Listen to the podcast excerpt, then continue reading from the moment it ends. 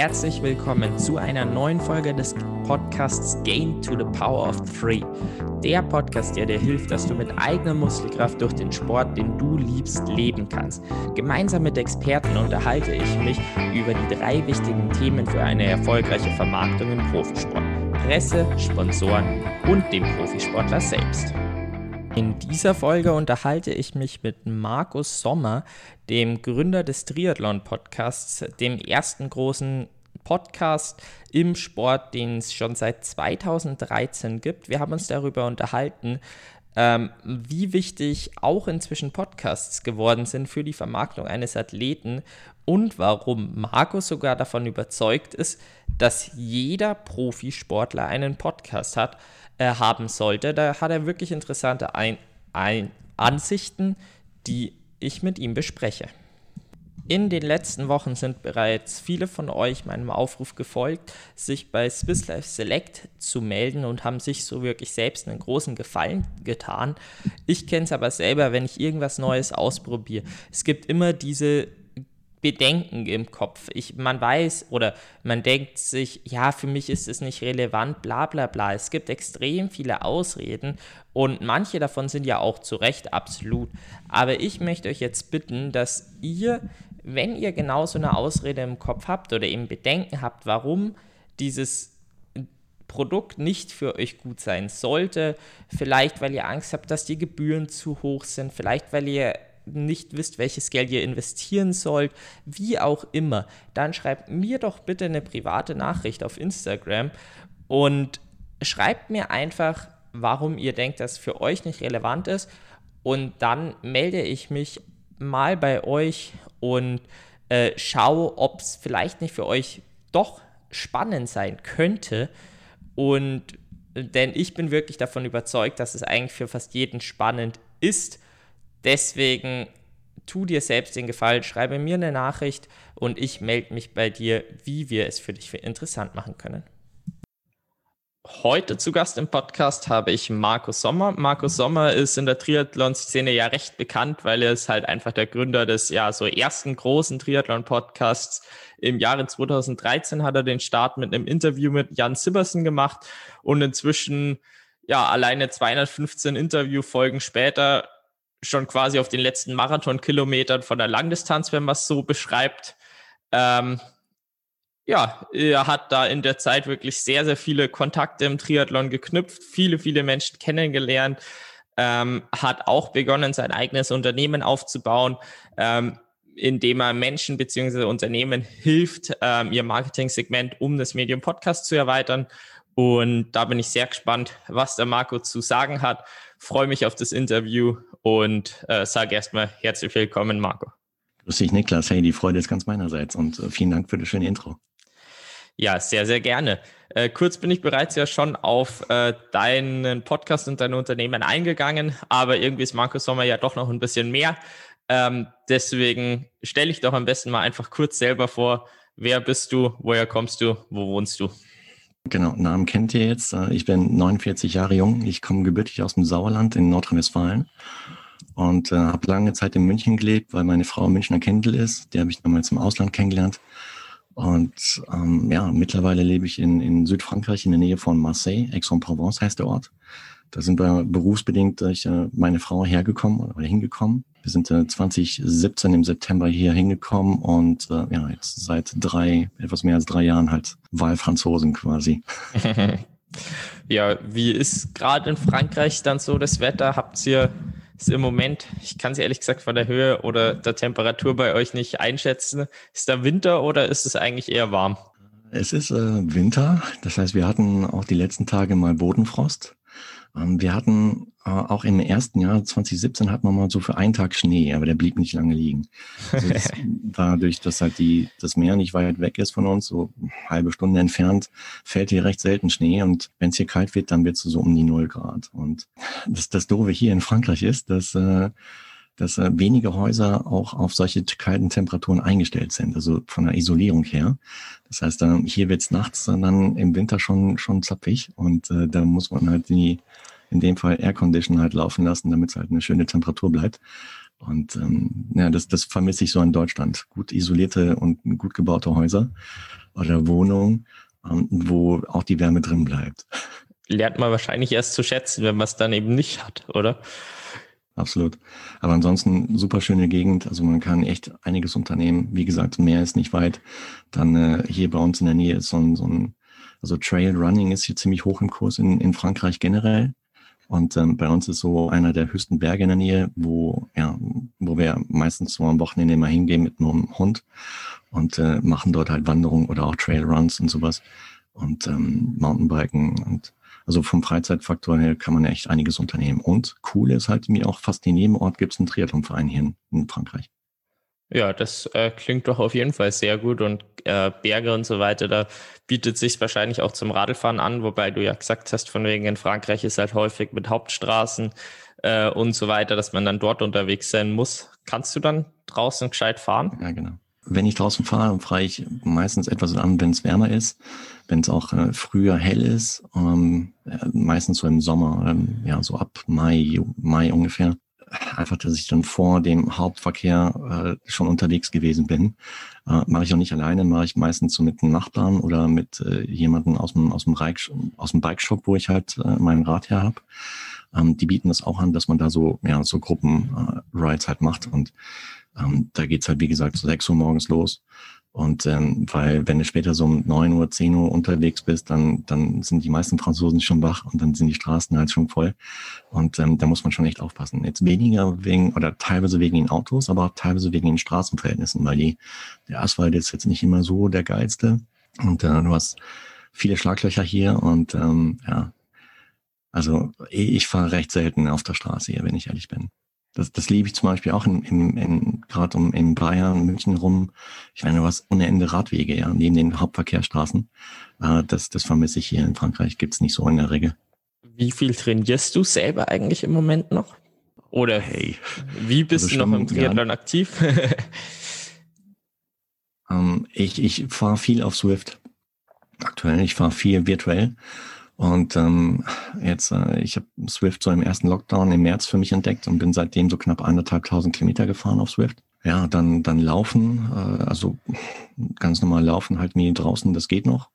Ähm, manchmal auf dem Laufband und das ist so mein Training. Momentan eher unkoordiniert, mehr so nach Lust und Laune und ähm, auch abhängig von, vom, vom Arbeitsaufwand. Wobei, ja, letztendlich, das sind Entschuldigungen, ja. Ich meine, im Prinzip kann man eigentlich fast jeden Tag auf Swift äh, fahren, zumindest eine halbe Stunde bis Stunde. Letzten ein, zwei Wochen habe ich da etwas, etwas Gang rausgenommen. Ich hatte mal eine Phase, wo ich fast täglich gefahren bin. Aber ich wollte jetzt auch, das, das ist auch das Geile an Swift, dass du halt mir auch geführte Trainingspläne machen kannst. Und ähm, das werde ich jetzt ab, ja, spätestens Anfang Januar, Januar machen, weil ich äh, nächstes Jahr im Mai äh, ja noch eine Rechnung habe mit einem lokalen Rennen, mit einem 73 hier in Ex. Und äh, das, das möchte ich gerne, weil der Radpart auch ziemlich anspruchsvoll ist, halt äh, gescheit vorbereitet machen. Ja, das bietet sich dann wahrscheinlich auch nicht mehr, wenn du sagst, hier einer der höchsten Berge direkt in der Gegend. Äh, wie viele Höhenmeter sind die Strecke dann dort? Wir haben auf die 90 Kilometer knapp 1300 Höhenmeter. Okay, ja, nicht schlecht. Also man muss sich definitiv genau. vorbereiten. Nee, das, das, das hatte ich letztes Jahr nicht gemacht. Ich war, ähm, hatte mich 2018 im Herbst für letztes Jahr Mai 2019 angemeldet für ein Ex und hatte dann über den Winter halt mir eine, eine ziemlich bescheuerte Lungenentzündung oder Lungenkrankheit, die sich dann erst äh, so, so nach mehrmaligen Arztbesuchen halt zum Februar, März dann erst so richtig herausgestellt hat und auch dann wieder aufgelöst hat, Gott sei Dank. Weil es war echt eine scheiß Zeit. Und ähm, aber da war ich halt schon angemeldet, hatte halt auch äh, bei Ironman nachgefragt, ob man den Platz schieben kann. Und ähm, die einzige Alternative wäre dann noch gewesen, irgendwie so mit so einem freier Slot in Italien, aber ich wollte jetzt auch nicht irgendwie großartig reisen ähm, im September. Und ähm, dann habe ich halt gedacht, mir, okay, dann, dann ziehst du es halt hier durch. Und äh, Schwimmen geht noch irgendwie, weil ich einen Schwimmen-Hintergrund habe und ähm, habe dann das Rennen halt bestritten und äh, Rad war echt echt scheiße hart, ja. Also ich bin vorher halt äh, 40 Kilometer auf dem Rad gefahren als Vorbereitung, was natürlich ja total doof war. Aber ja, letztendlich halt doch noch ins Ziel gebracht. Okay, immerhin ins Ziel gebracht. Dann ist die Rechnung ja nicht ganz so offen, sondern es geht dir wahrscheinlich einfach um ja soliden, solides Rennen dann und nicht eben ganz so unvorbereitet, oder? Uh, nee, ich habe schon noch eine Rechnung offen, weil das Ding war halt, äh, dass ich auf dem Rad zu lange gebraucht habe. Ich habe letztendlich den Cut auf Swimbike um, uh, um eine Minute gerissen. Ähm, das hatten die Leute aber in T2 nicht mitbekommen und haben mich weiterlaufen lassen. Und, ähm, und, die ja, hatten es ja gar nicht gemerkt. Um, und ich, ich wusste es aber und uh, bin dann aber dennoch halt weitergelaufen, weil ich insgesamt für mich halt mir das Ding ins, ins Ziel bringen wollte in der erforderlichen Zeit. Und ähm, ja, habe das dann letztendlich gepackt und äh, tauche aber nicht in der Ergebnisliste auf. Also äh, Ergebnis tauche ich als äh, DNF auf. Ja gut, dann äh, hast du wirklich noch eine Rechnung offen, hast recht. Du hast gerade schon gesagt, äh, du bist ja. aus dem Schwimmen in Triathlon gekommen. Äh, seit wann machst du hm. selbst Triathlon und wie kam dann auch die Idee zum äh, Podcast 2013? Äh, Triathlet bin ich seit äh, 2007. Ähm, meine Frau meinte damals zu mir, weil ich einen ziemlich stressigen Job hatte, ich bräuchte einen Ausgleich und ähm, hatte dann den Vorschlag gemacht, in München gibt's ähm, im, oder gab es zu dem Zeitpunkt im Olympiapark den MRRC, äh, Jedermann Triathlon. Da gab es auch äh, zu der Zeit viele Plakate in der City und habe mich dann einfach spontan angemeldet, ohne zu wissen, was da so auf, auf mich richtig zukommt das war, war aber nicht, dass ich das erste Mal Berührungspunkt mit äh, Triathlon an sich hatte, weil ich glaube, den ersten Berührungspunkt hatte ich bereits 2006, wenn mich nicht alles täuscht, genau. Weil da war ich mit meiner Frau in Amerika unterwegs, unter anderem auch auf Hawaii. Und ähm, wir waren genau in der Vorwoche des äh, Ironman World Championships in, in Kona, waren wir dort vor Ort. Und ähm, das, das wussten wir aber nicht, dass das Rennen halt dort stattfindet, als wir die Reise gebucht haben und alles organisiert hatten.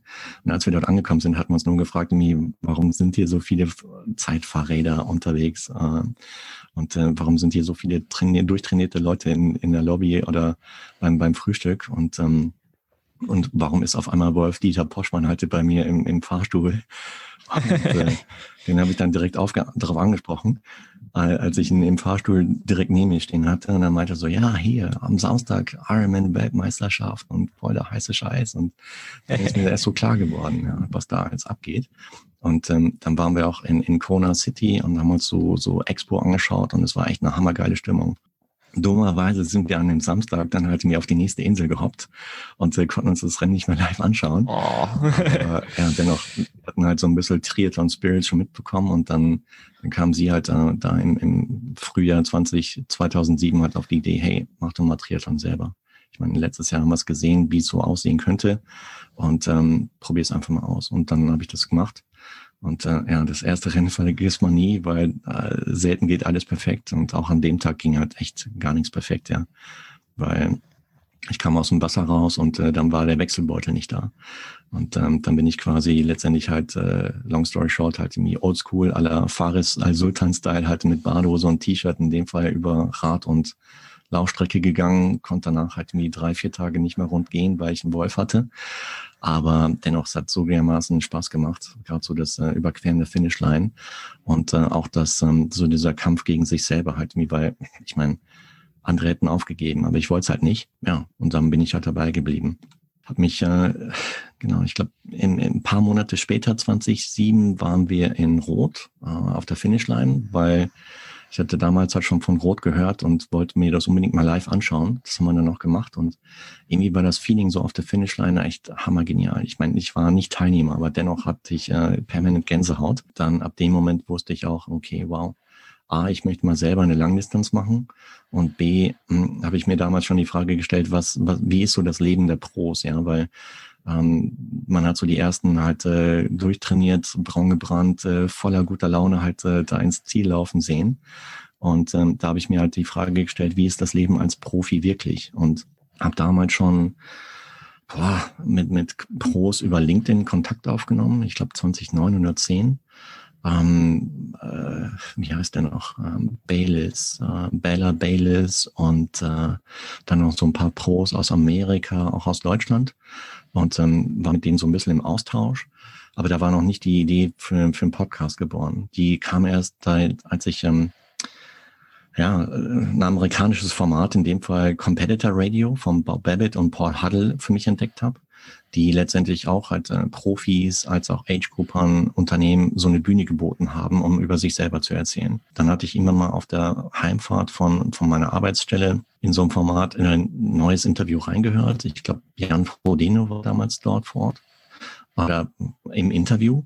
Und ähm, danach, es war ein super cooler Talk. Und danach habe ich mich gefragt, gibt es eigentlich das in Deutsch? Und ähm, habe mich dann abends halt hingesetzt, ein bisschen recherchiert und es gab es halt noch nicht. Und ähm, das war so, so Herbst 2012. Dann, da waren schon viele Profis zu dem Zeitpunkt in, in Kona als Vorbereitung für die Weltmeisterschaft in dem Jahr und habe dann einfach mal über Impressum halt mir deren äh, E-Mails rausgesucht und habe die angeschrieben. Ähm, so, so Kollegen wie Andy Becherer, Sebastian Kienle, Fares und so weiter. Und dann habe nachgefragt, hey, hättet ihr Lust auf so ein Format in Deutsch, wo ihr einfach über euch selber erzählen könnt, ihr eine Bühne habt, weil ich meine, gerade im Triathlon weiß er selber, der Weg äh, zum Erfolg äh, geht nicht von heute auf morgen, sondern es ist ein Prozess von mehreren Jahren, teilweise Jahrzehnte. Und äh, der wird, äh, wurde mir damals in den Printmedien zu wenig be beleuchtet. Ja, es war immer nur der Fokus auf so die ersten drei, vielleicht maximal fünf Plätze. Und dann war auch meistens immer so der Standardkram halt irgendwie so, ja, Schwimmen lief toll und äh, Radfahren ging so und äh, Laufen zum Schluss äh, hochgegangen oder sowas. Aber es war nie so der, der, so der, die, die Person an sich halt, die wurde nicht dargestellt. Und das wollte ich halt. Ähm, dass, dass die Profis in dem Fall halt eine Bühne kriegen, wo sie einfach mehr von sich, äh, ihrer Personality halt mir auch zeigen können. Als ich dann halt dann die Fragen rausgeschickt habe, ob sie Lust hätten, kam recht schnell positives Feedback und dann habe ich gesagt, okay, dann lass uns mal starten. Und äh, der erste Gast war Jan Sibbersen, der sehr, sehr verständnisvoll war. Aber ich meine, ich hatte vom, vom Podcasting, Interview null Ahnung, ja, also gar nichts hat auch keine Ausbildung gemacht in der Richtung. Ich habe einfach nur gesagt mir, okay, möchte ich machen, traue ich mir zu, also just do it. Und äh, erste Aufnahme ging ein bisschen in die Hose, weil ich hatte Jan äh, in Frankfurt in so einer öffentlichen Location getroffen. Wir hatten uns zum Frühstück verabredet, wo wir parallel aufnehmen wollten. Und diese Location hatte sich im Zuge der Zeit immer mehr gefüllt, so dass wir dann irgendwann mal entschieden haben, hey, das macht keinen Sinn, weil du hörst im Hintergrund nur noch Lachen und, äh, und Geschrei und so die Aufnahme war von mir aus auch echt, war jetzt nicht so die allerbeste, weil ich total nervös war, ja. Und ähm, da hat er mir, äh, ja, für das ich ihm echt heute noch dankbar bin, hat er mich dann halt eingeladen zur Selfish Night of Year 2012 und ähm, hatte mir angeboten, so im Vorfeld am Tag davor bei sich im Selfish Office halt eine Aufnahme zu machen. Das haben wir dann noch gemacht. Ich kam deutlich besser vorbereitet als beim ersten Mal dahin. Dann hat er, ich hatte noch Kontakt zu Lothar Leder aufgenommen vorher und ähm, der Jan kannte oder kennt halt Lothar ziemlich gut und so dass dann der Jan mir dann gesagt hat, so, und äh, nach dieser Aufnahme kommt der Lothar noch hier ins Office und dann kannst du gleich mit dem auch noch eine Aufnahme machen. Und, Aber das war dann, dann komplett unvorbereitet, oder? Ja, schon, ja. Und, äh, da kam ich aus der ganzen Podcast-Nummer dann nicht mehr raus, ja. Dann am nächsten Tag halt äh, Safish Night war natürlich auch eine super coole Sache, weil man dann halt schon mit den Pros, die man halt auch im Vorfeld schon angeschrieben hatte, die man persönlich kennenlernen konnte und auch das Thema ansprechen konnte. Ja, so, so wurde dann halt so langsam Schuh draus, so dass ich dann letztendlich im Februar 2013 mit äh, zuerst fünf Interviews und äh, dann live gegangen bin. Und ja, und dann äh, auf der Selfischneid habe ich dann noch den André Heilig kennengelernt, ähm, der auch aus äh, in Bayern schon damals gelebt hat. Und den André kannte ich von einem Straßenrennen, vom 10-Kilometer-Lauf, weil er mich an dem Rennen, ich glaube, das war in Lohhof, das ist so eine Zwei-Kilometer-Runde, hat er mich irgendwie dreimal überholt. Und ähm, dann habe ich mich gefragt, wer zum Geier war, dass der mich da dreimal überrundet hat. Und dann war er das.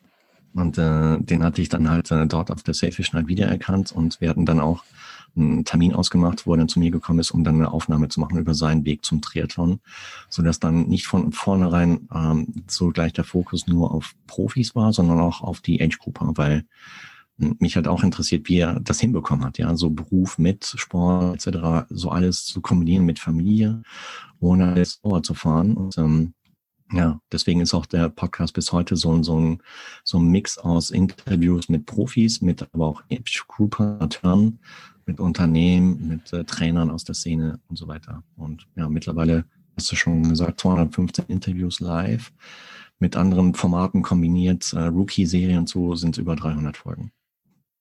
Ja, das ist schon auf jeden Fall eine Ansage. Inzwischen, das äh, sind ein paar Folgen, wenn man da mal durchhören muss. Also, oder darf. also ich glaube irgendwie bei mir, ich hatte jetzt diesen ja. Spotify-Jahresrückblick, da waren es irgendwie 2500 Minuten, glaube ich, an Material. Das finde ich eh nicht schlecht, aber ich meine dann bei äh, 300 Interviews, da ja, sind es wahrscheinlich dann eher halt 20.000. Auf jeden Fall mal. Respekt. Äh, Habe ich jetzt nicht nachgezählt. Ach komm, hast nicht mitgezählt. Nein, aber come on, ich meine, wenn ich dich 2028 fragen werde, wo du stehst, podcastmäßig, dann wirst du ähnliche Zahlen rausrücken, ja, garantiert. Ja, klar, ich meine, wenn man, wenn man konstant dann dabei bleibt und es immer weiter macht und sich das auch irgendwie dann, ja, entwickelt. Ich meine, du gehst jetzt eben auch in eine Richtung, wo du dann eben mehr äh, neue Menschen in den Sport holen möchtest und äh, so gibt es dann halt immer irgendwie neuere, neue Ideen, die man dann umsetzen möchte, wo es dann immer wieder ja spannende Episoden entstehen und das dann die Zahlen natürlich voranbringt. Mhm. Damals, wie kann man, konnte man sich da so die Triathlon-Szene vorstellen? Also ich meine, 2013, gut, da war ich auch noch etwas jünger, da war ich dann irgendwie so 10, 11. Ähm, da habe ich noch nie was von Triathlon gehört.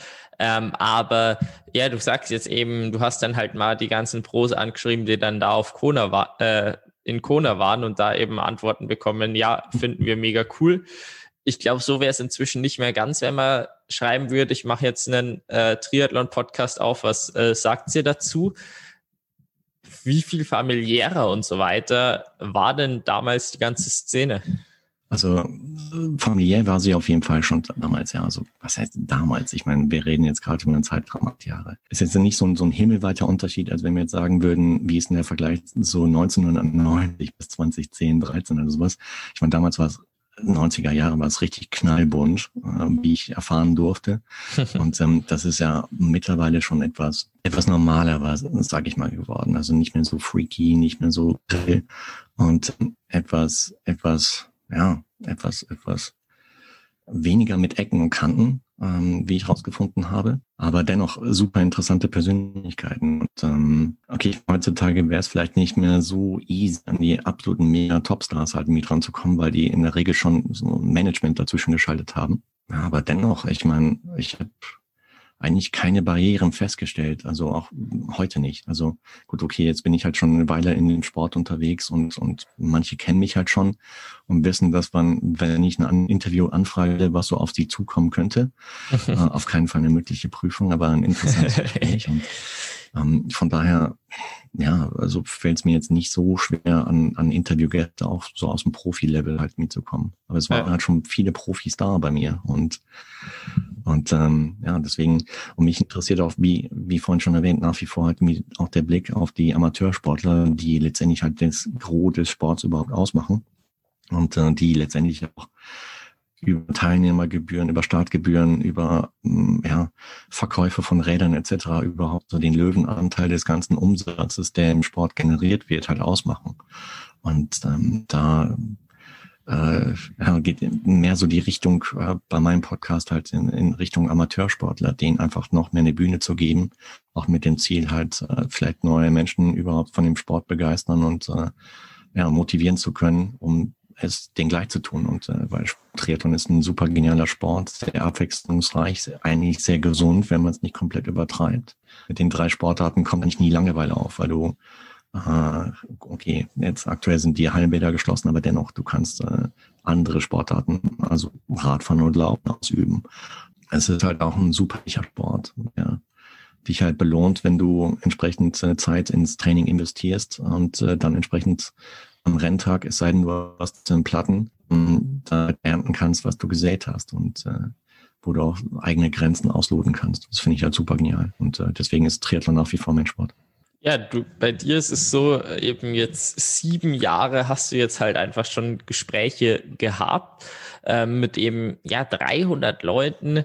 Da würde es mich schon mal so interessieren, irgendwie welches Gespräch ist dir ganz besonders im Kopf geblieben? Vielleicht, weil es ja so amüsant war, vielleicht, weil es irgendwie einfach ein Profi war, der für dich ganz besonders ist, vielleicht eben, weil dich die Geschichte einfach von dieser Person so gecatcht hat.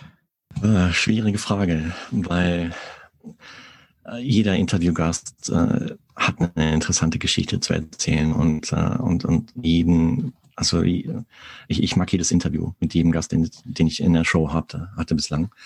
Deswegen, das heißt, wenn du jetzt das hörst, äh, bitte nicht böse sein, wenn ich nicht erwähne, aber es sind, äh, es sind recht viele, die mir nach wie vor im Kopf geblieben sind. Eins zum Beispiel ist ähm, das äh, zweite Interview mit äh, Timo Bracht, als er, das war kurz nachdem er oder etwas ein paar Monate nachdem er seine Karriere an, äh, beendet hat als als Triathlon-Profi und wo sehr sehr offen und ehrlich hat über die die Zeit äh, ja nach der Beendigung äh, gesprochen hat, weil er schon in so ein kleines Motivationsloch gefallen ist. Er war über mehrere Jahre halt mit Profi, das war sein Lebensinhalt. Und ähm, da hat er schon ein bisschen, ja, in dem Talk halt irgendwie sehr offen gesprochen, wie, wie es ihm da ging. Und das war nicht so cool. Und ähm, hat im Prinzip auch so, so einen kleinen, so eine kleine Info, so, einen, so einen kleinen Warnschuss an, an noch Profis halt mir rausgegeben, dass sie diese Zeit auch auf dem Radar haben sollten. Oder im Prinzip sich, sich vielleicht schon währenddessen der aktiven Profilaufbahn vielleicht schon so einen kleinen Plan B halt nie zurechtlegen sollten. Einfach um in die Situation nicht reinzukommen. Und äh, mittlerweile habe ich den Eindruck, er hat sich gefangen. Er ist auch als, als äh, Coach tätig und äh, ja, trainiert Athleten. Und ähm, ich denke mal, er hat seinen Platz jetzt oder seine, seine Rolle gefunden. Ja, das ist, äh, kann man jetzt nicht, denke ich mal, bei allen Profis halt nie voraussetzen, dass sie den finden oder das vielleicht auch gar nicht auf dem Radar haben. Von daher war es ein ziemlich wichtiger Talk. Ähm, dann, klar, äh, Sebastian Kiende, äh, super authentischer Typ und super klasse Typ. Dann beide Relat-Brüder, da, da war ich echt nervös, ja, vor, vor dem, äh, jetzt weniger vor dem Talk mit Andy, aber mit äh, vor Michael war ich halt mir nervös. Und wir hatten uns äh, auf der Safish Night so, so am Samstagnachmittag äh, verabredet im, im Hotelzimmer. Und ähm, ich meine, er kannte mich nicht, ich kannte ihn nicht.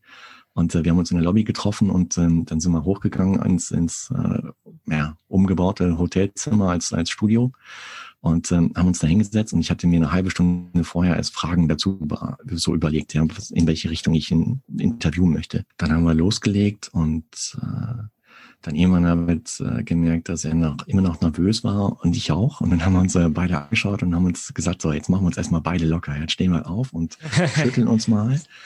Und äh, haben wir auch dann gemacht. Dann hat er gemerkt, dass ich halt ein Mensch bin, einfach nur. Und ähm, ja, und ich habe auch gemerkt, dass er eigentlich, dass er als Top Pro halt mir dennoch nervös war, ein bisschen positiv. Dann wurde es echt ein cooler, cooler Talk, ein cooles Interview.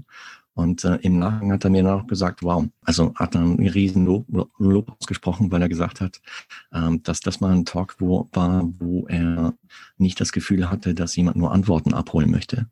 Und ähm, sondern dass er, dass sich der Interviewer jetzt in dem Fall wirklich für ihn interessiert, weil einfach viele Fragen dann, ich meine, ich habe den Zettel dann irgendwann zusammengeknüllt, glaube ich, habe mir in die Ecke geworfen, weil ich einfach nur zuhören wollte und aus dem Gespräch dann halt äh, Fragen gestellt habe, woraus sich dann überhaupt ein Gespräch entwickelt hat. Und das war war der richtige Schritt. Und auch lustig war mit äh, Anja Beranek. Ähm, ähm, mit Anja war das erste Interview äh, im Cockpit meines Autos äh, auf dem Parkplatz äh, von einer schwedischen äh, Möbelkette. Und ähm, weil weil, weil sie halt mir auf, dem, auf, dem, auf der Durchfahrt war und ähm, ich aber unbedingt mit ihr einen Talk machen wollte. Ich glaube, das war nach ihrem vierten Platz auf Hawaii oder sowas. Und ähm, da hatten wir uns dann spontan verabredet und äh, auf den Parkplatz und hatten dann im Cockpit dann halt ein, ein Interview aufgenommen. Super nette Person und ähm, also ich habe ja eigentlich nur, also an, an alle Gäste, die, die bislang halt im Talk waren, habe ich eigentlich nur positive Erinnerungen. Und ähm, ich habe mir auch vorgenommen, da mal ein Buch drüber zu schreiben, über die Erfahrungen, die ich so gemacht habe, weil äh, das, das wird hier wahrscheinlich mehrere Stunden dauern, weil im Prinzip mit jedem Gast eine Anekdote zu erzählen ist. Und Genau ja, wie mit Patrick Lange, ja, auch ein super geiler Typ.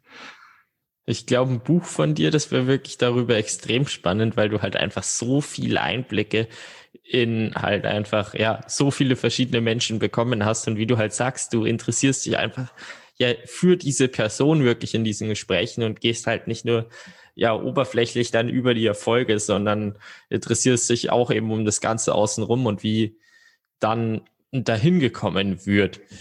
Inzwischen ist es ja tatsächlich so, dass ja mhm. Podcasts ähm, immer, ich sag mal, Mainstreamer werden und eben immer mehr Podcasts zu den verschiedensten Themen gibt und die vielleicht auch so ein bisschen, ja, die Presse ergänzen, ganz häufig ja auch zusätzlich zum äh, halt ganz häufig ja eben auch in Talks eben dann mit Profis. Und da wird mich mal so ein bisschen ja deine Meinung zu interessieren. Wie wichtig glaubst du, dass inzwischen ähm, Podcasts auch für Profisportler sind, eben ja, um gesehen, gehört zu werden und halt auch besonders in Podcasts hat man dann halt lange Interviews, wo es dann halt auch eben in, ja, dann tiefere Gespräche geht, wo man dann mehr über die Person erfährt. Also ich finde Podcast äh, gerade so im, im, im Profi-Sektor als, als Vermarktungsinstrument super wichtig, weil, ja, ich meine, das ist eine super Möglichkeit, mehr über sich zu erzählen, seine Persön Persönlichkeit ein bisschen mehr nach, nach draußen darzustellen auch mehr so im Bereich Storytelling. Ich meine, ja, gut, ich, ich habe gesehen, es gibt äh, von Christian Kramer, von, äh, von Kalle, von, von Markus Herbst, gibt's äh, in, in Podcast mittlerweile. Ich habe noch nicht reinhören können. Äh, shame on me. Werde ich aber machen. Ich, ich bin echt gespannt. Ich hoffe, dass äh, die Formate so sind, dass sie so, so, ja, so, so etwas mehr so ihr Leben als Profi halt beleuchten, dass sie vielleicht auch ein bisschen mehr so auch ja, über die, die Hürden, die sie ja zu nehmen haben, erzählen. Gerade auch jetzt in diesem Jahr 2020, was halt echt speziell ist und äh, für, für Profis, denke ich mal, ziemlich tough ist, weil kein oder kaum Rennen stattfinden, weniger Preisgeld ähm, zur Verfügung steht, was sie gewinnen konnten oder überhaupt Einnahmen generieren konnten. Von daher finde ich es aber auch klasse, dass die eben genannten Jungs heute die Chance ergriffen haben und ja, das, das Tool Podcast in dem Fall für sich selbst als, als Selbstvermarktungstool entdeckt haben und auch einfach rausgegangen sind. Und äh, ich meine, die, die Chancen oder Möglichkeiten sind dann unbegrenzt. Ja, ich meine, man kann halt seine Sponsoren drin platzieren in Form von Interviews. Man kann äh, interessante Stories erzählen über seinen Trainingshintergrund etc. pp. Und ähm, sich dadurch als, als Marke natürlich bekannter machen, überhaupt einen Markenkern aufbauen, der dann in Zukunft natürlich unter Umständen auch weitere Sponsoren anlocken kann.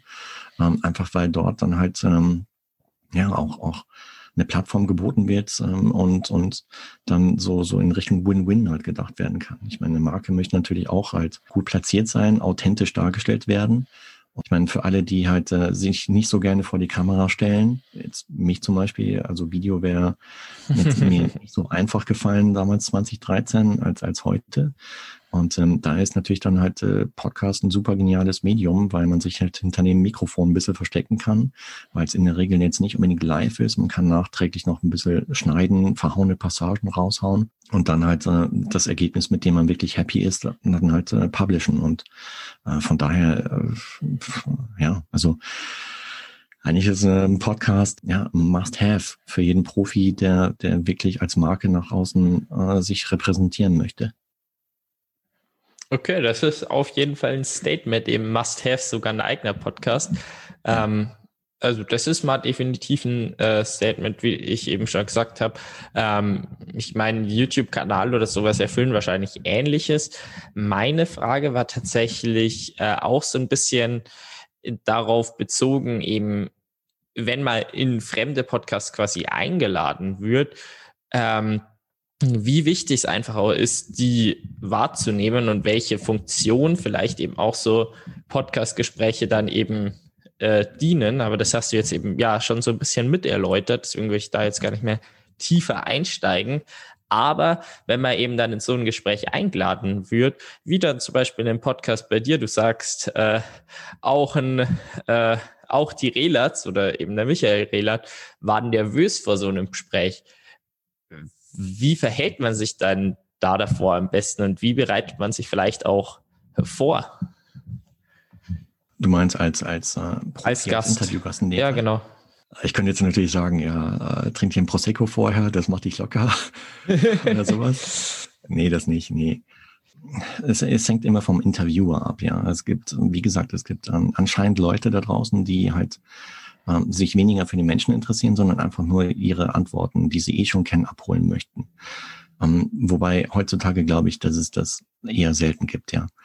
Gut, bei mir ist es halt so, dass, äh, und ich meine, du hast es ja ähnlich gemacht, wir haben ein kurzes Vorgespräch gehabt, ähm, einfach um sich äh, besser kennenzulernen, um auch dann vielleicht so eine Angst abzubauen und ähm, einfach um den anderen zu, das Gefühl zu geben, okay, es ist keine Prüfungssituation, es ist nicht wie in der Schule, ich äh, äh, werde dafür nicht benotet, sondern letztendlich halt, dass die, dass die Person, der Interviewgast äh, oder der Profisportler in dem Fall wirklich äh, merkt, dass er keine Angst haben muss.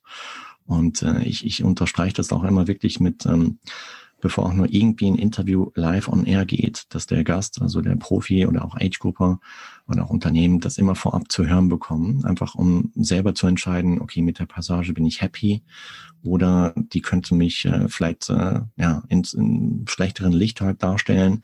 Ähm, das ist mir sehr, sehr wichtig. Ähm, einfach das, weil ich möchte nicht, dass halt äh, Sportler irgendein Nachteil äh, aus dem Interview entsteht äh, durch Dinge, durch Sätze, die vielleicht falsch inter interpretiert werden könnten. Deswegen dauert es auch manchmal vielleicht etwas länger, bis dann halt eine Freigabe für, für einen Talk äh, erfolgt, was dann manchmal auch dann resultiert, dass halt äh, nicht jede Woche am Freitag XY Uhrzeit halt wieder ein Interview rauskommt, weil es halt noch in der Pipeline ist.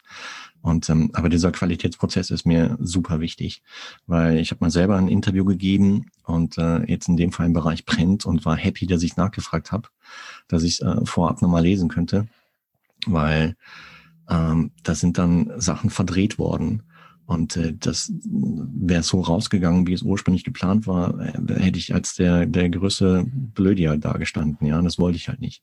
Und das war das war recht früh zu Beginn meiner Laufbahn als als Podcaster. War für mich auch ein Warnschutz halt genau diesen Qualitätsprozess halt bei mir einzubauen, einfach damit der Gast sich auch gut aufgehoben fühlt und und äh, weiß, dass da auch nur das rausgeht, was er wirklich auch gesagt hat und auch in dem Kontext war.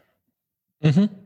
Ähm, dann, also wie handhabst du das dann quasi, wenn da eine Szene drin ist, die jetzt nicht passt? Schneidest du dann einfach die ganze Frage aus oder ja, was machst du dann quasi? Weil du lädst ja normal eigentlich schon die ganzen Gespräche hoch, oder? Uh, ja, es sei denn, äh, ja, es sind wirklich komplett äh, ja, super viele Verhaspler drin, sei es meinerseits zum Beispiel, die schneide ich dann raus, oder äh, ist es halt ein Statement drin, was unter Umständen halt äh, den, dem Sportler vielleicht negativ ausgelegt werden könnte.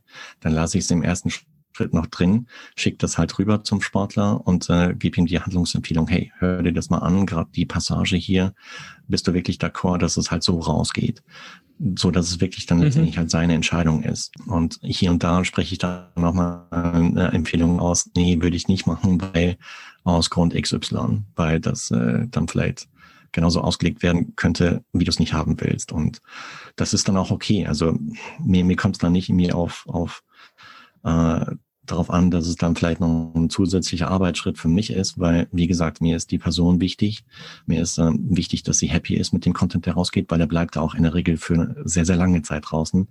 Es sei denn, ich, äh, das ist auch das Coole beim Podcast, auch wenn es darum geht, halt so Werbung zu platzieren, dass die Werbebotschaft immer draußen bleibt. Und es sei denn, ich nehme halt die, die Folge vom Hoster runter, dann ist natürlich weg. Aber ansonsten ähm, ist es halt äh, ja ein Statement, was dann für längere Zeit draußen bleibt. Und wenn es natürlich dann jetzt nicht unbedingt so vorteilhaft ist, dann, dann ist es nicht so cool. Und äh, aber das kam bislang eigentlich nicht vor. Okay, ja. Ja, klar. Also äh, das sehe ich schon definitiv als wichtig an und eben gerade bei zum Beispiel so Zeitungsartikeln oder sowas, wenn dann die Person vielleicht auch nicht so viel Ahnung hat von der Szene, ähm, da finde ich, hilft es enorm, dass eben dann halt auch einfach die Distanzen und so weiter alles stimmen. Ähm, bei Podcasts, eben wo jetzt das Gesamte ist, sehe ich es durchaus als sinnvoll an, gerade wenn man dann was zusammenschneidet. Äh, aber persönlich für mich, also ich mache es bis jetzt auch nicht, ich kann es dir sehr, sehr gerne zuschicken, ähm, gar nicht als ganz so essentiell an, aber ich glaube, da, ja, das kann ja dann jeder eben für sich entscheiden und den Einblick da rein zu bekommen, den fand ich extrem interessant. Also dafür vielen, vielen Dank. Ähm, du hast ja oder inzwischen hilfst du ja eben auch Menschen, ihren eigenen Podcast zu gründen. Wie kam denn damals die Idee äh, zum Unternehmen? Seit wann gibt's das und äh, wie hilfst du dann aktiv wirklich weiter? Gut, ich habe 2013 habe ich den Podcast so als Hobby äh, betrieben. Da ich hatte einen, ja, Konzernjob, äh, war im Bereich Finanzen tätig und äh, habe diesen Podcast einfach so als als Hobby, so als Ausgleich zu den ganzen Zahlen gedreht, was ich dann jeden Tag gemacht habe, äh, gestartet. Und mh, 2017 war es halt so, dass wir Richtung Richtung Frankreich ausgewandert sind und ähm, dann ja hatte ich auch durch die, die neue Situation, insbesondere für meine Kids, hatte ich dann ein halbes Jahr Pause gemacht. und ähm, hatte auch äh, gut in der Zwischenzeit ein paar Podcasts aufgenommen, auch für Triathlon-Podcasts, welche dann so im Februar 2018 dann rausgingen. Aber so, so von September bis Februar hatte ich eigentlich äh, veröffentlichungsmäßig halt mir Pause gemacht. Und dann so kurz nachdem ich 2018 wieder losgelegt hatte, hatte ich damals eine Anfrage bekommen aus, aus der Schweiz von Sven Riederer, ob ich nicht Lust hätte, einen, ja, einen Podcast äh, für Tri Circuit, für eine Rennserie in der Schweiz halt zu starten. Ähm, dass der Sven mich mit äh, Interviewgästen aus der Schweiz versorgt und äh, ich dann in, im Prinzip halt Interviews im Namen von Tri Circuit aufnehme. Das haben wir dann auch gemacht. Und, ähm, ah nee, Quatsch. 2017 war es bereits so, im Frühjahr habe ich ähm, zusammen mit Cosinus, ein Startup aus äh, München, auch aus dem Sport ähm, bekannt, ähm, ich glaube, die haben auch äh, Anja Beranek zum Beispiel mit so in ihr Thermometer ausgerüstet, ähm, die dir während des Rennens halt sagen konnten, wie hoch deine Körpertemperatur ist. Und äh, mit denen hatte ich einen Podcast äh, produziert, weil die damals eine Crowdfunding-Kampagne supporten wollten mit ihrem Podcast und auch sich als äh, interessantes Startup, als Arbeitgeber halt darstellen wollten. Das haben wir gemacht und das kam auch ziemlich gut an. Und ähm, das war so der erste Auftrag quasi. Und äh, 2018 dann Trisequit. Dann äh, 2019 kamen weitere Aufträge hinzu. Und äh, jetzt dieses Jahr 2020 ging es auch, äh, ja, also jetzt nicht nur aus dem Sportbereich, sondern aus dem Bereich Wirtschaft, äh, Branding-Agentur, Politik sogar auch und, ähm, und, und verschiedene Branchen. Also es hat sich äh, deutlich weiterentwickelt, sage ich mal. Und ja, ich würde sagen, 2018 ging das halt so los aber eher durch Zufall, eher durch, ich hatte jetzt nicht geplant, mir halt eine Agentur draus zu machen oder so, oder überhaupt ein Business draus zu machen. Ähm, aber das hat sich dann so, so herauskristallisiert und hinentwickelt. Mhm. Und was genau ist dann quasi deine Aufgabe ähm, bei dem Podcast erstellen? Also ist es dann quasi den richtigen Host finden und dann eben auch Tipps für Aufnahmen, Skripte und so weiter zu geben? Oder wie schaut das dann genau aus? Also jetzt bei Tri-Circuit, wo du dann wirklich die Interviews machst, ist ja eher die Seltenheit, oder? Ja, hier und da gibt es halt schon Klienten, die jetzt zum Beispiel ein Format nicht alleine machen wollen, sondern einen Sprecher dazu haben wollen. Und ähm, das, äh, da stelle ich mich dann ebenfalls zur Verfügung. Zur Verfügung. Meine, meine Dienstleistung letztendlich halt, ja, ich, ich betreue von der Idee bis zum Launch und auch darüber hinaus.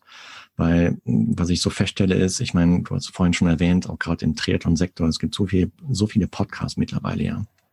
Aber was mir auffällt ist, jetzt nicht nur im Triathlon, sondern generell, dass viele Podcaster sich im Vorfeld wenig Gedanken, Gedanken gemacht haben. Ähm, A, worüber sie podcasten und B, welche Themen sie wirklich abdenken wollen, wofür sie stehen. Und äh, so im Prinzip so Basisarbeit, ja. Mhm. Hm, finde deinen idealen Hörer oder stell dir deinen idealen Hörer vor, was erwartet er, was möchte er hören und äh, deck das mit deinen eigenen äh, Vorstellungen ab und auch was man wirklich leisten kann. Weil es bringt einem nichts, ähm, was ich leider häufig feststelle, dass, äh, dass man einen Podcast einfach mal so startet und dann so nach Folge drei, vier halt feststellt, ups, jetzt geht mir der Content aus oder ich, ich weiß nicht mehr, worüber ich reden will oder ich äh, mir macht's keinen Bock oder keinen Spaß und was weiß ich nicht alles. Oder äh, man, was ich auch häufig beobachte, ist, dass viele Leute halt auch mit falschen Erwartungen rangehen. So nach dem Motto, Podcast ist so aktuell im Mainstream und der heiße Scheiß. Und ähm, wenn ich da eine Folge rausbringe, dann hören ja schon Tausende von Leuten. Nee, leider nicht.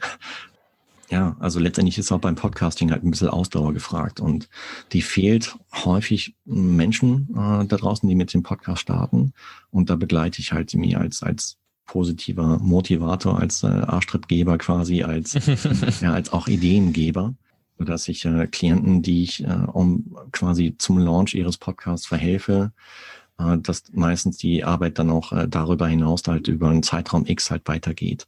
Einfach um, um die weiterhin zu motivieren, auch wenn mal die Statistiken nach unten zeigen oder wenn zum Beispiel eigene Ideen halt mir fehlen, dass dann halt äh, mein externer Blick halt mir reinkommt oder auch äh, Gästevorschläge halt mir reinkommen oder auch teilweise halt auch Werbepartner mit reinkommen, ähm, die ich dann über mein Netzwerk halt mir entsprechend reinbringe. Und ja, das ist so das, das, das Business, welches ich halt nie mache aktuell. Ja, du hast schon gesagt, so ein Podcast ist eben kein Sprint, sondern eben eher ein Marathon, beziehungsweise man hat halt nicht gleich bei der ersten Folge dann irgendwie äh, Tausende von Hörer. Ähm, ein ganz wichtiger Punkt ist dann vermutlich die Vermarktung. Ähm, Wie ist da dann auch deine Aufgabe? Vielleicht kannst du sogar den ein oder anderen Tipp geben äh, zum Thema Vermarktung, wie dann so ein Podcast auch wächst ich meine, die, die, die Podcast-Szene an sich, auch die ganzen Möglichkeiten, die heutzutage existieren, sind enorm, ja. Also vieles kommt so ideenmäßig aus Amerika rüber, so mit äh, zwei, drei Jahren Verzug, so dass es heutzutage halt in Deutschland auch äh, Vermarktungsagenturen gibt. Es äh, gibt zum Beispiel Julep, hm, die bieten oder die bringen letztendlich halt Podcastern mit Unternehmen, die Podcast-Werbung schalten wollen zusammen. Also mhm. wenn man über Monetarisierung des Podcasts nachdenkt, sind solche Plattformen zum Beispiel geeignet. Ähm, also Julep, dann Podimo zum Beispiel gibt's ja auch, wo man seinen Podcast dann äh, ebenfalls listet und äh, dann entsprechend über Werbeeinnahmen dann auch Geld generiert werden kann. Also das zum einen. Aber wenn es dann darum geht, den Podcast größer zu machen, ist letztendlich halt, ja, ich meine, klar, man, man, man veröffentlicht äh, die, die Podcast-Folgen in den entsprechenden Playern, Apple, Google etc. Das ist Standard. Dann natürlich auch äh, weist man in den Socials drauf hin, kann auch durch ein, durch ein Audio-Teaser sein, so wie du es ja auch machst, zum Beispiel bei Insta, dass du halt eine interessante Passage eines Talks halt rausziehst, dort halt äh, veröffentlichst, so dass sie Lust auf mehr macht. Was aber auch ganz, ganz wichtig ist, halt auch um den Podcast herum so eine Art Community zu bilden. Das heißt, was ich von Anfang an gemacht habe, ist, dass äh, ich auf jedes Feedback, welches ich bekommen habe, reagiert habe. Und zwar recht schnell die die Hörer dann in dem Fall, die sich ja die Zeit genommen haben, Feedback zu geben, teilweise in, in sei es als Kommentar auf Social als auch äh, per E-Mail. Die haben ja auch ihre Zeit dafür investiert und ähm, dass ich dann mit denen in Austausch gegangen bin und haben sich dann äh, interessante Themen herausentwickelt, teilweise auch Gastvorschläge, teilweise auch ähm, Freundschaften bis ins heutige Jahr hinein. Ähm, einfach äh, ja, so, so, es hat sich so eine, so eine Community halt um den Podcast herum gebildet von treuen Hörern, ähm, die dann natürlich, weil sie halt davon überzeugt sind, dass der Content ihnen halt äh, hilft und sie gut unterhält während des Trainings, das dann halt weitertragen in ihren Umkreis, in ihr Umfeld. Und äh, so dass dann halt äh, entsprechende Hörerzahlen sowie Triathlon Podcast momentan generiert überhaupt entstanden sind. Aber das wäre nicht der Fall gewesen, wenn ich nach den ersten fünf Folgen aufgegeben hätte, weil da war noch recht wenig Hörer an Bord.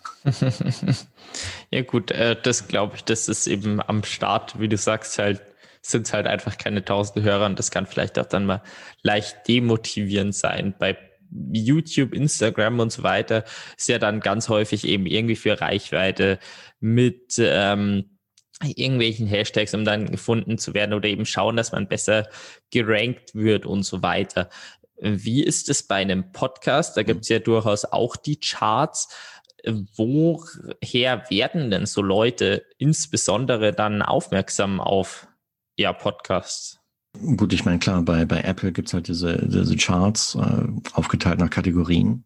In den Charts kommst du halt rein, wenn du, ja, das ist so ein Mix aus, äh, aus neuen Abonnenten des Podcasts, aus äh, Rezensionen, aus Downloads. Und ähm, je nachdem, wie viele, ich glaube, der, der Haupttreiber sind, so wie ich den Algorithmus verstehe, mehr so die Abonnenten aktuell. Und äh, je mehr Abonnenten ein Podcast generiert, desto höher rückt er in den Charts nach oben. Dadurch wird er natürlich auch eher sichtbar und ähm, sticht so ein bisschen aus der breiten Masse heraus, sage ich mal. Und äh, es gibt auch viele Menschen, die halt einen Podcast hören, obwohl sie nicht abonnieren. Wie gesagt, das ist so der Mix aus, aus allen drei Komponenten, würde ich mal sagen. Mhm. Und dann die Leute, die den hören und nicht abonnieren, ist es dann irgendwie durch eben Leute, die halt quasi gerade im Interviewformat kommen dann ja immer wieder neue Hörer auch darüber, äh, dass quasi von den Gästen der Podcast irgendwie geteilt wird? Oder ist es dann halt auch über Google suchen, irgendwie sollte man dann irgend oder kann man den Podcast vielleicht auch auf Spotify oder was irgendwie SEO optimieren, wie man es jetzt von Google kennt. Gibt es da irgendwelche Möglichkeiten? Wenn du Thema SEO, Search Engine Optimization ansprichst, ähm, das fängt bei der Podcast-Beschreibung schon an, dass man halt, äh, ich meine, man kann es natürlich auch dann übertreiben, aber dass man hier und da zumindest halt schon mal ein Keyword halt äh, fallen lässt. Weil letztendlich, ich meine, bei, beim Apple Podcast in der App zum Beispiel ja, gibt es ja auch eine Suchfunktion. Mal angenommen, du suchst nach dem Stichwort äh, Triathlon, äh, gibst es halt in der Suchfunktion ein und dann landest du halt oder bekommst eine gewisse Auswahl. Ja, wenn du das Keyword Triathlon in dem Fall nicht verwendest, äh, gehst du halt da unter oder wirst halt nicht gefunden im schlimmsten Fall, was halt echt schade wäre. Und ähm, also bei mir ist zum Beispiel so, ich habe äh, recht wenige Podcasts äh, fest abonniert und ähm, höre aber dennoch halt in, in äh, ja, Folgen von anderen Podcastern rein, ohne den Podcast wirklich definitiv zu abonnieren. Mhm. Okay, ja. Aber ich meine, man kann es natürlich dann weitermachen. Ich meine, YouTube ist zum Beispiel auch eine zweitgrößte Suchmaschine neben Google, ja. Heutzutage kann man es auch so machen, dass man Podcast-Folgen als, äh, als Stream auf YouTube halt hochlädt, ähm, weil viele User anscheinend auch über YouTube halt mit einem Podcast anhören. Ich meine, es geht auch. Ähm, teilweise halt mit so einer Soundwave, äh, mit so, so, einem Cover und, äh, und, und Soundwelle halt wie dort äh, halt als, als festes Bild dargestellt. Teilweise auch, wenn es halt ein Videopodcast gewesen ist, dass man es A über YouTube spielt, B aber auch als, als rein Audio über, über Podcast-Apps. Mhm. Wie ist es eigentlich bei dir? Da weiß ich es jetzt ehrlich gesagt gar nicht. Ähm, halt, ist dein Podcast auch über YouTube verfügbar? Nee, habe ich noch nicht gemacht, nee. Hast du nicht gemacht, okay. Weil, gut, bei 300, nee, bei 300 Folgen, ähm, die jetzt alle nachträglich reinzubringen, das wäre, sorry für das Wort, echt arschvolle Arbeit, ja. ähm, wenn das jemand freiwillig machen möchte, feel free. Äh, weil im Prinzip heißt es halt ja MP3 in MP4 umwandeln, um es dann halt auf YouTube hochzuspielen. Das, äh, das ist schon, schon eine Arbeit. Vielleicht mache ich das halt so mit, ähm, ja, mit selektiven Interviews oder so. Muss ich mal gucken. Ja, oder halt auch für die Zukunft. Also ich kann dir mal zeigen, gerne danach, wie ich das mache. Ähm, das geht eigentlich relativ schnell. Ich meine, für 300 ist es dann trotzdem mal Aufwand, aber wie du halt, also braucht man denn wirklich die Interviews von, ich sag mal, 2014? Sind die denn noch so aktuell, dass sie jetzt brutal spannend sind, dass sie jetzt auf YouTube gehört haben zum jetzigen Zeitpunkt? Das ist halt auch die Frage, die man sich irgendwie dabei stellen muss, wahrscheinlich. Ja, ich meine, bei den Profis macht es halt schon Sinn, weil ich meine, 2013 hat der Sebastian Kiele anders gesprochen, als er heute spricht. Gut, das ist definitiv der Fall. Also wenn man dann eben in der Vergangenheit äh, krusteln will und eben mal rausfinden, wie was da so, dann schadet es definitiv nicht. Wobei es ja dafür trotzdem noch die Folgen, die sind ja nicht weg dadurch, sondern eben gibt es ja immer noch auf dem Podcast. Klar, sicher. Ähm, genau, also äh, dann sag ich auch jetzt schon mal Danke, dass du dir die Zeit genommen hast äh, für meinen Podcast und äh, ja, spannende Infos, die sicher bereichernd waren, eben jetzt mal zum Thema Podcast mit reingebracht hast und eben sogar mit dem Statement, dass Profis irgendwie einen Podcast fast brauchen, sage ich jetzt mal, was ich schon auch sehr, sehr spannend fand. Also da, äh, ja, vielen Dank für die ganzen Einblicke eben aus vielen, vielen Jahren, sieben Jahren äh, Podcast-Erfahrung. Ähm, äh, danke, dass du die mit uns geteilt hast und mir hat es wirklich Spaß gemacht, mit dir zu quatschen. Danke dir auch. Und ja, ich meine, dieses Statement ist wirklich ernst gemeint, weil gerade so die, die Profis aus der zweiten, dritten Reihe sollten eigentlich diese Möglichkeiten nutzen, um auf sich aufmerksam zu machen, weil sie vielleicht nicht äh, die Kapazitäten oder das Geld haben, um Videografen zu engagieren oder so. Das ist dann halt eine hervorragende Möglichkeit mit relativ wenig Einsatz, also finanziellen Einsatz auch, überhaupt in die, in die Hörbarkeit oder auch Sichtbarkeit zu kommen und mehr von sich zu erzählen und sich dadurch aus der breiten Masse der Profis halt ein bisschen abzuheben momentan noch. Uh, Respekt an, an Markus Herbst, an Christian Kramer, die das recht schnell umgesetzt haben dieses Jahr. Und uh, ich denke mal, von denen, ja, die, die werden halt uh, nächstes Jahr, wenn sie gesetzt den Fall, dass sie weitermachen im Podcast, mit Sicherheit ihre Früchte ernten darüber. Und Deswegen wundert mich halt dass es noch nicht mehr Profis machen. Vielleicht jetzt nach diesem Talk hoffentlich mehr. ähm, gut, dann muss man natürlich auch wieder in sich hineinhorchen, inwiefern man sich halt von den anderen Profi-Talks dann oder Profi-Podcasts dann abheben kann. Aber da gibt es ja auch äh, Möglichkeiten, um das herauszufinden. Und äh, dabei unterstütze ich zum Beispiel auch ähm, so seine eigene Stimme, seine eigenen Werte halt mitzufinden, wofür man stehen möchte und, und äh, im Prinzip halt so seine eigene individuelle Message halt mir rauszutragen. Und das heißt, wenn da jemand braucht, einfach Kontakt aufnehmen und dann sprechen wir einfach zusammen. Ja, dann sage ich mal im Namen von allen Hörern auch nochmal Danke für die Möglichkeit, weil ich denke mal, das kann wirklich äh, wertvoll sein, wenn man da vielleicht irgendwelche Brainstorming-Ideen hat, die dann mit einem erfahrenen Podcaster abzugleichen. Äh, wenn ihr noch eine zweite Meinung haben wollt, dürft ihr euch auch gerne noch zusätzlich bei mir melden. So frei bin ich jetzt mal, das noch hinzuzufügen. Genau, und äh, dann war es das mit dem Podcast für heute und nochmal vielen Dank fürs Dasein.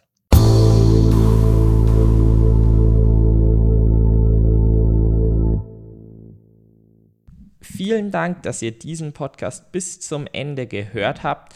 Ich hoffe, euch hat der Podcast gefallen und wenn es so war, dann bewertet ihn doch sehr, sehr gerne.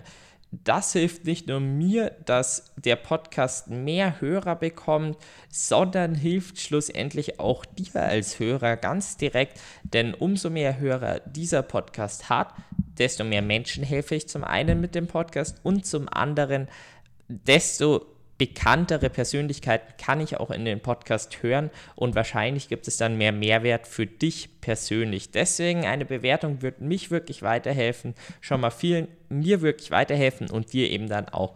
Schon mal vielen Dank fürs Zuhören und bis nächste Woche. Auf Wiedersehen.